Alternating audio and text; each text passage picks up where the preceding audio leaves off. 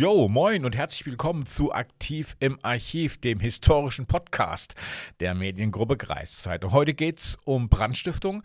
Heute geht's um ein Ereignis, was vor 50 Jahren stattgefunden hat, im Juli 1973. Es geht um den Brand der Moorkirche in Freistadt. Und mit diesem Ereignis hat sich Andreas Lüchow genauestens beschäftigt. Andreas Lüchow ist Leiter der Geschichtswerkstatt in Freistadt. Und ich habe mit ihm über den Brand der Moorkirche vor 50 Jahren gesprochen, was genau damals passiert ist, welche Menschen diese Brandstifter waren und ja, welche Strafe sie erwartet hat. Die Moorkirche, was war das für ein Gebäude? Was ist die Geschichte von dieser Moorkirche? Wenn man von der Moorkirche erzählen möchte, muss man erstmal davon erzählen, wie Freistadt überhaupt entstanden ist. Freistadt als Einrichtung ist 1899 gegründet worden als Teilanstalt der Bolschwingschen Anstalten Bethel bei Bielefeld. Nun war das so, dass diese Einrichtung als kirchliche Einrichtung natürlich auch eine pastorale Betreuung brauchte. Und ähm, zunächst stand hier gar nichts. Das heißt, es stand ja auch keine Kirche. 1901 erbaute man dann eine eigene Kapelle hier in Freistadt auf dem höchsten Punkt. Die bestand aus Torf und Holz, war im nordischen Stil gebaut. Die Belegung der Anstalten wurde immer mehr. Sowohl die Wanderarmen als auch die Jugendlichen kamen hier in die Heime oder in die Kolonie, wodurch die Kirche dann 1908 bereits erweitert werden musste. Und zu den Kosten hatte der damalige Kaiser Wilhelm II. 10.000 Reichsmark als Gnadengeschenk beigesteuert. 1973 im Juli ist er abgebrannt. Was ist da passiert? Die Hilfefelder hier in Freistadt waren immer hauptsächlich die Arbeit mit den Wanderarmen und mit den Jugendlichen. Und einer dieser Jugendlichen war Karl A. Karl A. war bereits 1963 ähm, nach Freistadt gekommen, da er in seiner Jugend früh straffällig geworden war. Er hatte unter anderem dann wegen groben Unfugs, Landstreicherei, Bedrohung und Beleidigung auch schon im Gefängnis sitzen müssen und kam als Jugendlicher in die Erziehung nach Freistadt. Dort erlitt er einen Unfall mit einer Feldbahnlore, brach sich dabei das Schlüsselbein und verletzte sich am Knie. Trotzdem, damals war das so, herrschte Kirchenzwang und er wurde in die Kirche gezwungen, so war seine Schilderung später. Das hat er der Anstalt und seinen ja, damaligen Erziehern übel genommen, das hat ihn lange beschäftigt. Nach seinem Aufenthalt 1963 kam er aus Freistadt weg, wurde erneut verhaftet, kam wieder in Strafhaft aus der er dann im Juni 1973 entlassen wurde und wieder nach Freistadt kam. Diesmal nicht als Jugendlicher, sondern als Wohnungsloser. Und was ist dann passiert mit Karl A?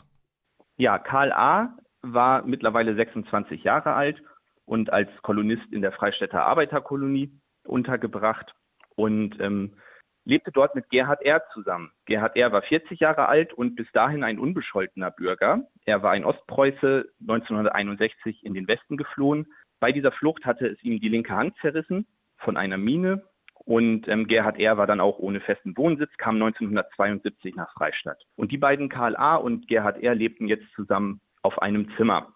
Nun saßen am 12.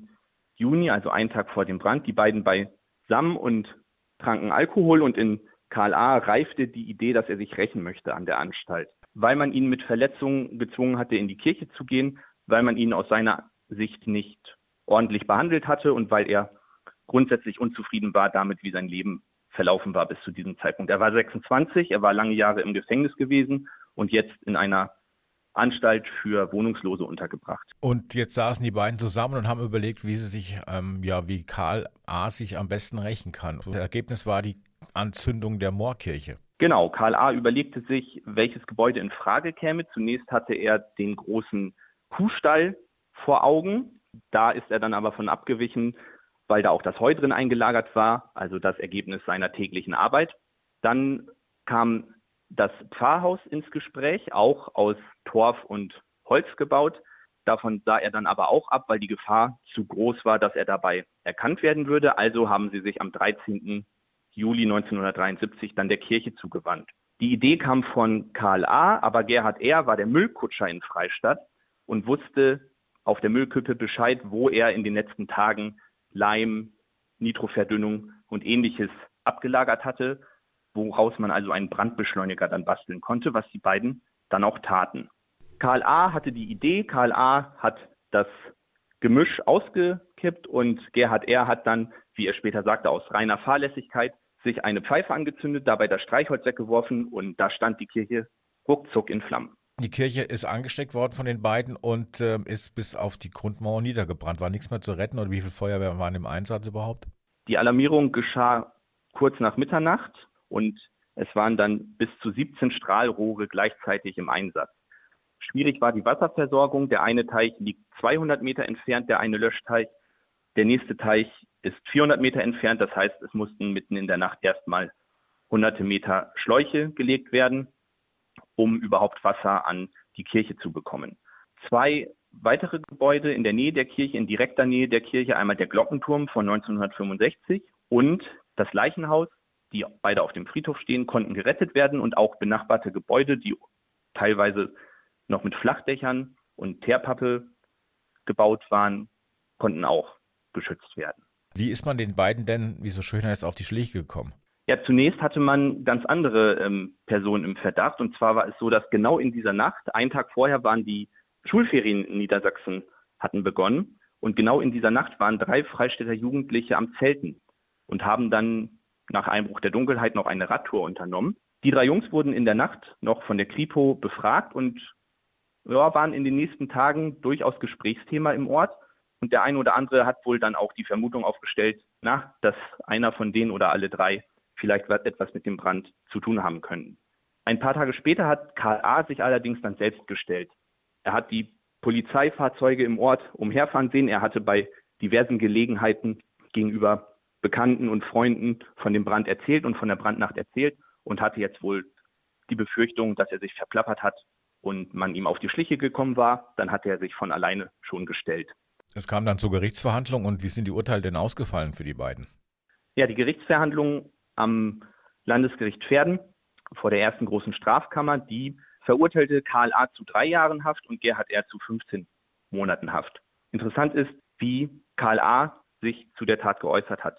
Er sagte zum Beispiel, dass er das Drumherum viel schöner gefunden hätte als das Feuer selbst, das Heranrasen der Feuerwehr, die Sirenen, das Geschrei der Leute.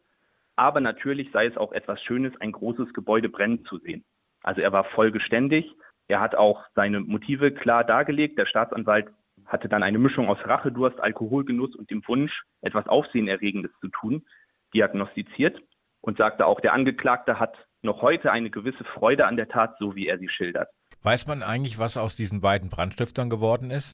Nee, das wäre für uns als Geschichtswerkstatt auch spannend zu wissen, wo die beiden dann im Verlauf der Zeit gelandet sind. Ich vermute, nach Freistadt wird es sie nicht zurückverschlagen haben, aber wir haben da weder aus den Unterlagen noch durch Erzählungen wissen wir nicht, nichts darüber, wo die beiden nach ihrem Aufenthalt in Freistadt und im Gefängnis dann weiterhin gelandet sind.